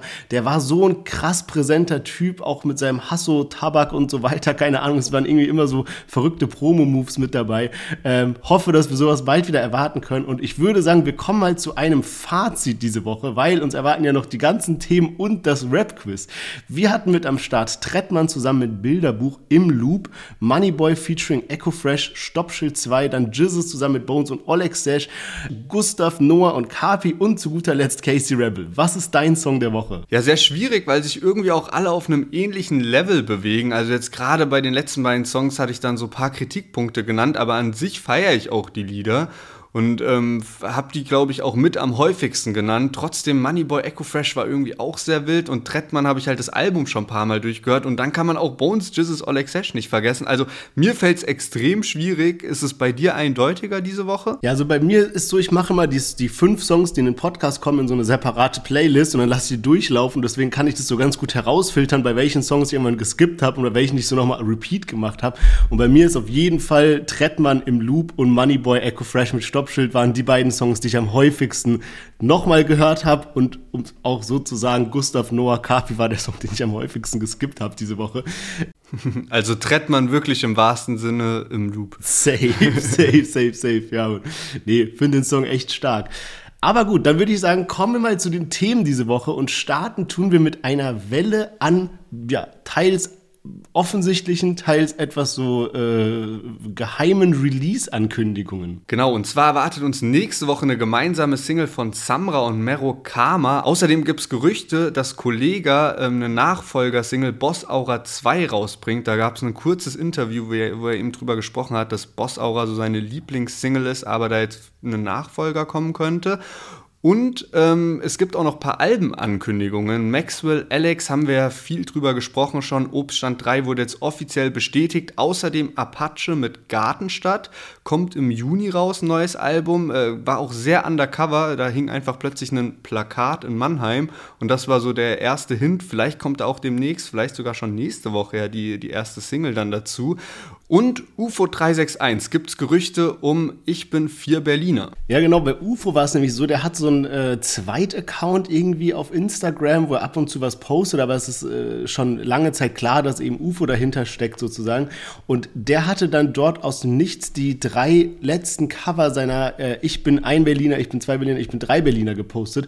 Und jetzt ist es natürlich naheliegend, dass Ich bin vier Berliner äh, anstehen soll. Ich habe nur gesehen, dass auch irgendwie Data Love was kommentiert hat, was dann so in diese Richtung geht. Ich bin ultra gespannt, muss ich sagen. Wir sind ja hier immer so ein bisschen am Kritisieren in dem Podcast. Aber ich habe so einen Kommentar gelesen, was mich so nicht mehr ganz so loslässt. Und zwar hat halt einer so geschrieben, so, ey, ich bin echt ein großer UFO-Fan und ich habe mir lange Zeit nichts mehr so gewünscht, als jetzt ich bin vier Berliner. Und ich bin immer noch UFO-Fan, aber ich muss sagen, irgendwie hat er sich so weiterentwickelt, dass es gar nicht mehr zu seinem aktuellen Vibe passen würde. Aber ich muss for real recht geben. Also ich freue mich auf jedes nächste UFO-Release. Ich freue mich auch, wenn ich mit vier Berliner rauskommt, aber es ist schon so ein bisschen, dass UFO nicht mehr in diesem musikalischen Stil ist, sondern dass er jetzt halt so eins weiter ist. Aber wer weiß, vielleicht macht er daraus auch so ein düsteres Album, bisschen so in diese Richtung gehend. Und Berlin bietet ja auch genug Inspiration, dass man dieses Album in verschiedene Richtungen lenken kann. Aber nicht nur Berlin äh, hat viel mit Hip-Hop zu tun, sondern auch Heidelberg, die Stadt, aus der Lennart und ich kommen, ähm, wurde jetzt als immaterielles Kulturerbe der UNESCO offiziell anerkannt. Ja, es gibt ja verschiedene UNESCO Weltkulturerbe. Was ist, was ist das Plural? Keine Ahnung. Welterben. Ähm, und Heidelberg, also der Hip Hop, der Heidelberger Hip Hop ist jetzt ein sogenanntes immaterielles Weltkulturerbe. Und einer, der das wirklich sehr gut zusammengefasst hat, äh, was das denn genau bedeutet, wenn jetzt ein immaterielles Weltkulturerbe entsteht, ist Falk Schacht. Shoutout, hört euch das Interview an, mein Lieblingsinterview von unserem Podcast. Und der, der hat nämlich geschrieben, es gibt fünf Bereiche, die quasi, ähm, ja, wie sagt man, eingehalten werden, damit es als Weltkulturerbe gilt. Und zwar einmal sind es mündlich überlieferte Traditionen und Ausdrucksformen, also halt der Rap, Poetry, Slams, Rhymes, whatever. Zweitens sind es darstellende Künste wie Musik, Tanz, Malerei, Theater, was eben auch in Heidelberg erfüllt ist. Dann gibt es gesellschaftliche Bräuche, soziale Praktiken, Rituale und Feste. Safe auch gegeben, gibt ja, ist ja auch so Studentenstadt, gibt tausend irgendwie so Hip-Hop-Events und so weiter. Dann Wissen und Praktiken im Umgang mit der Natur und dem Universum. Das habe ich nicht so hundertprozentig verstanden, muss ich sagen. Und der fünfte Punkt ist das Fachwissen über traditionelle Handwerkstechniken und da ist dann sowas drin, irgendwie so, zum Beispiel so Black Books beim Sprayen und Producing, Sampling, Scratching, whatever, was man eben so, so ja, keine Ahnung, so diese Beat-Geschichten und so weiter, was eben dann auch gegeben ist. Und dadurch ist dann Heidelberg jetzt offizielles, äh, ja, Hip-Hop, Heidelberger Hip-Hop offizielles Weltkulturerbe der UNESCO. Ja, genau, und eben auch dadurch, dass in Heidelberg äh, Pioniersarbeit geleistet wurde in Sachen Hip-Hop, also schon recht früh in den 80er Jahren, ähm, gerade durch äh, Personen wie Torch und Tony L. Und es soll jetzt anscheinend auch so sein, dass ein Hip-Hop-Archiv in Heidelberg entstehen wird. 2023 war da eigentlich schon mal als Datum ausgegeben. Darum kümmert sich anscheinend hauptsächlich Torch. Und ähm, bis 2030 soll es irgendwie ein ganzes Center in Heidelberg geben, weiß noch nicht ganz genau, wie das dann in der Umsetzung aussieht. Vielleicht so eine Art Hip-Hop-Museum oder so, hört sich aber eigentlich ganz spannend an. Ja, safe. Und ich meine, man kann auch ehrlicherweise sagen, Heidelberg ist echt so eine Stadt voll von Kultur. Und weil du es jetzt gerade angesprochen hast mit diesem äh, Center, was Torch da aufbaut, ich erinnere mich noch daran, meine ähm, Deutschlehrerin aus dem äh, Abi, die war so, die war immer in so Theater unterwegs und alles Mögliche, aber die war halt so privat auch mit Tony L und Torch irgendwie befreundet und ist mit denen auf verschiedenste Hip-Hop-Events gegangen, obwohl die irgendwie schon so kurz vorm Rentenalter war. Also in Heidelberg ist dieses ganze Hip-Hop-Ding, weißt du, ist auch so vielschichtiger, ist nicht nur so Street-Rap, sondern halt wirklich auch Kultur und dementsprechend finde ich es auch, ähm, ja, cool gerechtfertigt, dass das jetzt so anerkannt wurde. Echt eine schöne Sache. Und ich würde sagen, wir kommen zu unserem äh, Deutschrap-Quiz. Ich habe ultra Bock drauf. Wir haben jeder drei Fragen vorbereitet. Drei Fragen mit äh, jeweils ja, drei Antwortoptionen. Immer nur eine ist richtig. Äh, wie sollen wir es machen? Willst du reinstarten? Ja, Mann, ich äh, fange direkt mal an und das hat mir schon in der Vorbereitung sehr viel Nostalgie-Feelings gegeben, weil da hatten wir das ja wirklich wöchentlich drin, dass man eben sich eine Quizfrage überlegen musste und dann halt auch jetzt gleich dieses Kribbeln, wenn man so weiß, okay, fuck, ich bin jetzt dran, äh, muss jetzt überlegen, was ist da die richtige Antwort. Jeder hört das auch auch, äh, ist das dumm, was ich sage oder so, ne? Aber ich würde sagen, ich lese einmal die, äh, die erste Frage vor und äh, du gibst dein Bestes und dann schauen wir mal, wer am Ende gewonnen hat. Yes. Und zwar, es ist ja so, dass wir auch immer ein bisschen die Charts verfolgen und im Moment steht Apache zusammen mit Udo Lindenberg mit der Single Komet mittlerweile seit sieben Wochen an der Spitze der deutschen Albumcharts und die jagen den Bowser-Rekord auch tatsächlich. Der war nämlich neun Wochen lang auf Platz 1 mit Was du Liebe nennst. Also haben es noch nicht ganz geschafft, aber sie jagen den Rekord. Es gibt aber noch einen anderen Song, der ebenfalls sieben Wochen auf Platz 1 in den Charts war. Und jetzt will ich von dir wissen, welcher Song das ist. A. Bad Moms J und Kasimir, ohne dich. B. Peter Fox, Haus am See. Oder C. Sido, Feed Andreas Burani, Astronaut. Oh, ich bin gerade so froh, dass du überhaupt drei Antwortmöglichkeiten gegeben hast. Ich hatte kurz vergessen, dass wir mit drei Antwortmöglichkeiten spielen, weil ich ist gerade alles Mögliche durch den Kopf gegangen. Puh, schwierig. Also ich glaube, Bad Moms Jay und Kasimir, nein. Der Song war zwar krass, aber ich kann mich nicht dran erinnern, dass er so im Mainstream und so so lange und so präsent war. Peter Fox kann natürlich sein. Der hat ja auch das, ich glaube, meistverkaufte Rap-Album aller Zeiten, also Deutschrap-Album. Wobei Astronaut natürlich auch gut präsent war. Ich, ich entscheide mich trotzdem für, äh, ah, nee, nee, nee, warte, du hast bestimmt Peter Fox genommen, um mich reinzulegen. Ich sag Sido und Andreas Burani. Und das ist tatsächlich richtig. Auch wenn deine Vermutungen insgesamt nicht ganz hingehauen haben, das Endergebnis hat gestimmt. Ähm, Peter Fox habe ich jetzt gar nicht aus großen Verwirrungsgründen mit reingenommen. Bad Moms Jay und Kasimir, die waren auch einige Wochen auf Platz 1, aber eben nicht sieben Wochen lang. Aber das haben Sido und Andreas Burani geschafft. Ah, krass, okay, wild. Aber gute Frage, gute Frage. Äh, dann knüpfe ich mal direkt an. Und zwar, ähm, es gibt ja einige Rapper, die schon äh, Bücher geschrieben haben. Und äh, meine Frage ist, ich werde jetzt gleich drei Rapper inklusive Titel ihres jeweiligen Buches nennen und du musst sagen, welches dieser drei Bücher erfunden ist, welches also nicht existiert. Okay, okay. Nummer eins, Massiv, solange mein Herz schlägt. Nummer zwei, Haftbefehl, Hayat. Nummer drei, Motrip, nur ein Augenblick. Ich habe extra probiert, meine Betonung in keinem der beiden, der drei so zu verändern. Manchmal hört man da ja schon was raus. Ähm, genau, also Massivhaftbefehl, Motrip, äh, kann dir gerne die Titel nochmal sagen. Aber hast du schon eine Vermutung? Also das sind alles drei sollen Buchtitel sein, oder was? Genau, Also, und also und zwei, zwei dav- davon existieren tatsächlich. Genau, zwei, genau. Scheiße. zwei existieren, eins existiert nicht. Junge, okay, das ist, ich dachte erst so, okay, Buch hat man eigentlich immer ein bisschen auf dem Schirm. Wir haben da auch oft drüber gesprochen. Wir hatten, glaube ich, auch damals beim Quiz so Fragen dazu. Deswegen dachte ich, okay, könnte easy sein. Aber ich muss ehrlich sagen, ich bin recht planlos. Also, ich hätte jetzt mal gesagt, dass man so bei Haftbefehl und Hayat, dass man das irgendwie mitbekommen hätte. Aber ich habe auch ein ungutes Gefühl, wenn ich den, den jetzt einwähle. Ich sag trotzdem Haftbefehl Hayat, dass es das nicht gibt. Okay. Antwort ist eingeloggt, aber leider falsch. Es ist tatsächlich Motrip. Ich war auch so okay, überrascht. Also, das ist komplett an mir vorbeigegangen. Also, es gibt eben Haftbefehl Hayat äh, als Buch auch auf Amazon zu kaufen. Es gibt auch ein, schon seit ist ultra lange her, dass das Buch rauskam, massiv, solange mein Herz schlägt. Wer aber noch kein Buch veröffentlicht hat, ist eben der gute Motrip und vor allem nicht unter dem Titel Nur ein Augenblick. Das war nur äh, erfunden und somit steht es 1 zu 0. Gute, komplizierte Frage jetzt, wenn du so drüber sprichst, muss ich auch sagen, wäre nur ein Augenblick ein richtig beschissener Buchtitel. ähm, aber ja, gut, alles klar. Hätte man vielleicht drauf kommen können. Schauen wir mal auf die nächste Frage. Geht auch wieder ein bisschen ein paar Jahre zurück. Ähm, knapp 20 Jahre sogar. Echo Fresh hat ja damals sein Distrack Die Abrechnung rausgebracht, wo er eben mit der Szene abrechnet. Und im Intro von dem Track werden so vier Lines reingebracht von anderen Rappern, also so ein bisschen so reingescratcht mäßig, ne? Äh, von Rappern, die ihn halt negativ erwähnt haben. Zum Beispiel Sido und Cool Savage, also jeweils eine Line von den beiden. Und dann gab es eben noch zwei andere Lines. Und ich will jetzt wissen, von wem die anderen beiden Lines waren und nenne jetzt drei Künstler und einer ist eben falsch, ne? Also, A. Bushido, B. Flair und C. Azad. Okay, also von zwei der drei wurden die Lines reingescratcht und einer eben nicht. Genau. Also einer ist von. Okay. Genau. Puh, schwierig. Ich muss sagen, also Flair, glaube ich, war da irgendwie mit drin. Also das passt irgendwie und der äußert sich ja auch immer, äh, ohne Blatt vor den Mund zu nehmen, irgendwie zu allem Möglichen. Bei Bushido weiß ich gar nicht genau, ob der irgendwie Echo da so erwähnt hat, namentlich irgendwie.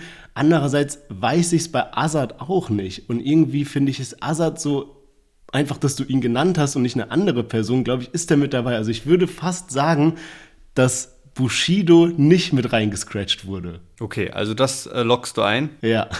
Bushido eingeloggt, aber leider falsch. Assad wäre die richtige Antwort gewesen. Also ähm, von ihm war keine Line am Anfang. Bei Bushido Echo Fresh gab es ja immer so ein bisschen Sticheleien und alles. Ja, ja, stimmt. Ja, ich war mir nur nicht sicher, ob er sich so namentlich gehört hat. Aber okay, krass. Gut, dann mache ich mal weiter mit meiner nächsten Frage. Und zwar, es gibt ja viele Rapper, die schon in verschiedenen äh, Filmformaten, Fernsehformaten und sowas gespielt haben. Meine Frage äh, dreht jetzt aber nur um Krimis. Also wirklich sowas wie so Tatort und diese, diese Sachen. Weißt du, so Polizei deckt irgendwas auf und so. Also nur Krimis, ja. Und welcher der folgenden Rapper hat noch nie in einem Krimi mitgespielt? Finch Asozial, Dead Dog von BHZ oder Harris? Also wieder so, zwei haben schon gespielt, einer noch nicht. Wer ist der eine, der nicht in einem Krimi mitgespielt hat? Ja, da musst du mich noch mal fragen, wenn ich dann auch mein äh, Kaffeebook-Table habe. So, wenn du mich nach äh, den Krimi-Shows hast. Ey, schwierig. Warum hast du Dead Dog mit reingebracht? Ist es so geisteskranke Verwirrung? Ansonsten ist es ja übelst die komische Antwortmöglichkeit, dass du so einen von BHZ mit reinnimmst. Und sonst waren es Finch und Harris, ne? Genau. Bei Finch kann ich mir das schon irgendwie vorstellen. Harris hat noch nie mitgespielt, würde ich sagen. Okay. Antwort ist eingeloggt, aber leider falsch. Harris hat nämlich mal in einem Tatort mitgespielt, äh, war mir bis dahin auch nicht bekannt, ist schon eine ganze Weile her und da ging es irgendwie auch um so einen Rapper-Mord irgendwie, da war so ein Rapper-Duo und der eine hat dann verkündigt, dass er jetzt nur noch mit dem anderen zusammenarbeitet und danach wurde er ermordet und Harris wurde quasi verdächtigt und war dann dieser andere äh, Rapper, ja. Ähm, Dead Dog von WHZ auch wirklich, fand ich super witzig, äh, habe ich gelesen, er gehört zur festen Besetzung des Polizeirufs in Magdeburg und spielt dort Kriminalobermeister Günther Marquez. Also der ist da anscheinend nicht nur so einmal mit dabei, sondern so voll oft und er spielt irgendwie so eine Rolle von so einem äh, Polizeikommissar, der halt meistens so im Revier ist und wenn die wieder zurückkommen von den Ermittlungen, dann ist er da und hat dann so manchmal so einen pfiffigen Einfall irgendwie, äh, wie man den Fall lösen kann. Wer aber tatsächlich noch nie in einem Krimi mitgespielt hat, ist der gute Finch Asozial, aber ich fand es auch witzig, weil ich fand, es passt so gut dazu. Ich habe als erstes an Materia gedacht, dass ich den als äh, Fake nochmal mit reinnehme, aber ich glaube, der hat schon mal irgendwo mitgespielt. Deswegen Finch Asozial äh, wäre hier die korrekte Antwort gewesen. Und damit sind wir bei einem Spielstand von äh, 1 zu 0. Jetzt bin ich auf deine nächste Frage gespannt. Du kannst jetzt somit äh, schon die Vorentscheidung machen, wenn du jetzt richtig liegst, denn das ist jetzt die letzte Frage. Und zwar gibt es eine Neuigkeit, was die meistgeklicktesten YouTube-Videos von Deutschrappern angeht. Da hat bisher Summer Jam mit Tamam Tamam angeführt. Jetzt hat ihn aber Mero mit Olabilia überholt. 285 Millionen Views. Also Mero Olabilia auf Platz 1, Summer Jam Tamam Tamam auf Platz 2. Und welches Video steht auf Platz 3 der meistgeklicktesten Videos? A. Mero Ballalos, B. Miami Yassin Kokaina und C. Bones MC und Raf Kamora feat Maxwell nie ohne mein Team. Uff, das ist hart. Also erstmal Props für die Frage. Die Frage finde ich richtig gut, richtig gut. Und es ist ultra schwer. Ah, ich habe, ich hab, to be fully honest, äh, einen kleinen ähm, Hint sozusagen. Ich hatte nämlich vorhin, als wir über Casey Rebel gesprochen haben, hatte ich mir so ein paar Notizen zu so Videostreaming-Zahlen. Und ich weiß, dass Kokaina von Miami Yassin 200 Millionen Views hat. Das ist aber die einzige Information und die bringt mir im Moment gar nichts, weil ich kann nicht einschätzen, ob ohne mein Team mehr hat als Kokaina. Ich glaube irgendwie nicht. Aber Mero Ballalos, ah, der hat halt, der hatte halt immer so wilde Klickzahlen. Ich meine, allein auch jetzt, ich hätte so vom, wie der Song Olabilia so bei mir so in der Wahrnehmung war, hätte ich jetzt nie gesagt, das ist der Deutschrap-Song mit den meisten Klicks, aber Mero überrascht da echt ein paar Mal. Okay, ich muss mich entscheiden. Und ich rate und ich entscheide mich für äh, Mero Ballerlos. Und ist sogar richtig geraten. Man muss dazu sagen, natürlich, äh, die ersten beiden Lieder, die wir genannt haben, ne? Mero, Olabilia, Summer Jam, Tamam, Tamam, die haben auch so einen krassen Erfolg, weil das ja eigentlich auch äh, ja, Lieder sind, die halt in der Türkei gut abgegangen sind. Ne? Mero, Olabilia ist ja eigentlich türkisch gerappt. Ja. Aber äh, Ballerlos steht auf Platz 3 und damit ganz, ganz knapp vor Kokaina. 7 Millionen mehr Views. Du warst richtig mit diesen 200 Millionen, was äh, Kokaina angeht. Und ähm, ja, Bones, Raff und Maxwell ähm, sind nur auf Platz 8 tatsächlich. Ach krass, okay, spannend. Ja, ist echt wild. Heftig, was die für Klickzahlen machen. Ja, dann, dann ist ja eigentlich schon entschieden, ich, ich bin jetzt mal sehr riskant, ja. Ich, ich baller jetzt mal einen raus, so wie Mero, und sag, die nächste Frage zählt dreifach. Das heißt, wenn du die richtig machst, dann hast du sogar noch gewonnen, ja. Und zwar. Junge, Junge, letztes Ähm, Tor entscheidet. Ja, Mann. Und zwar, ich hatte ja vorhin schon ganz guten Erfolg mit dieser Bücherfrage. Ähm, und ähm, du hattest ja sogar so erwähnt, ja, wenn so ein Rapper ein Buch rausbringt, dann, dann hat man es ja eigentlich mitbekommen, ja. Dementsprechend könnte es sein, dass dir die nächste Frage sogar leicht fällt. Und zwar geht es um drei diesmal bekannte Bücher. Letztes Mal waren es ja wirklich mit Absicht Bücher, die man nicht kennt. Diesmal geht es um drei bekannte Bücher. Und meine Frage ist, welches dieser drei Rapper-Bücher, ich sag dir wieder den, den Künstler und den Buchtitel, ist kein Spiegel-Bestseller. Also alle drei Bücher existieren. Ich bin mir sicher, die meisten oder fast alle davon kennst du auch, aber einer davon ist kein Spiegel-Bestseller. So, die drei Bücher sind Flair im Bus ganz hinten, Manuelsen, König im Schatten, Nura, weißt du, was ich meine? Ui, fuck. Ich kenne also bei allen, die ich auf dem Schirm gehabt, dass sie ein Buch rausgebracht haben, vor allem bei Flair und Manuelsen, aber ich probiere mir das Ganze jetzt so mit diesem bekannten Spiegel-Bestseller. Logo vorzustellen, ne, was dann da so drauf ist Genau, auf dem Cover, so ob genau. ich so bei einem, wo ich so denke, so das passt nicht. also ein Buch ist es nicht, ne? Genau. Also zwei Bücher haben dieses kleine rote Spiegel-Bestseller-Sticker-Ding auf dem Cover drauf und eins eben nicht. Okay, also Flair bin ich mir sicher, dass es ein Spiegel-Bestseller geworden ist. Und jetzt bei Manuelsen und Nura tue ich mir ein bisschen schwer. Wie hieß das Buch von Nura nochmal? Weißt du, was ich meine? Das könnte halt so ein Buch sein, was ähm, auch irgendwie so ein, ja, bisschen außerhalb von ihrer Fanbase so bekannt geworden ist, habe ich das Gefühl. Andererseits, boah, ey, echt schwierig. Das ist 50-50, ne? Druck ist auch hoch, nachdem du gesagt hast, die Frage zählt dreifach. Ich bin mir echt richtig unsicher. Dann würde ich sagen, vielleicht ist Manuelsen doch Spiegel-Bestseller irgendwie geworden und Nura nicht. Möchtest du diese Antwort einloggen? Ja, ja, mach mal. Okay. Jetzt bräuchte ich diesen Wer wird Millionär-Sound, dieses. Die Antwort ist leider falsch. Es ist tatsächlich Flair. Sowohl Manuelsen Echt? als Krass, auch Nura sind krass, Spiegelbestseller und nur Flair nicht. Wild. Ja, ich Okay, weiß auch da nicht. war ich ganz falsch nicht, ja. Manuelsen sogar, ich habe überhaupt nicht gecheckt, gibt sogar als Hörbuch und so. Also der scheint das Ding echt äh, groß gemacht zu haben. Ähm, generell hat mich auch fasziniert, wie viele Rapper schon ein Buch haben. Also ich hatte noch so viele Alternativoptionen, die ich hätte mit reinstreuen können. Also Ratar-Buch, Spiegel-Bestseller, AK außer Kontrolle, Spiegel-Bestseller, Tausende. Wirklich. Also echt krass. Bro, es hat mir mega viel Spaß gemacht, mal wieder so ein Quiz zu machen. Äh, Freue mich schon auf jeden Fall auf die nächste Jubiläumsfolge. Ähm, war sehr, sehr geil. Ja, Mann, äh, da muss ich auf jeden Fall davor ein bisschen die Buchlisten der Rapper studieren, damit es was wird. Äh, also hast äh, sehr verdient mit 2 zu 0 gewonnen. Äh, war sehr lustig, das mal wieder zu machen. Und ich weiß auch schon, warum wir das damals abgeschafft haben, war nicht so erfolgreich. Aber ja, sehr, sehr nice. Danke auch an wirklich jeden, der uns äh, verfolgt seit Anfang an, aber auch seit allen, die jetzt neu mit dabei sind und so. Mega cool, dass ihr so krass supportet und alles. Und ja, freut euch auf die nächsten 50, 100 oder 150 Folgen, die noch kommen werden. Oder noch mehr. Wir haben auf jeden Fall noch einiges in petto. Äh, denkt an den, an den Fragensticker, um uns euren Lieblingskandidaten fürs Interview zu schicken. Und ansonsten hören wir uns nächste Woche Montag wieder. Macht's gut. Bis dahin. Ciao, ciao.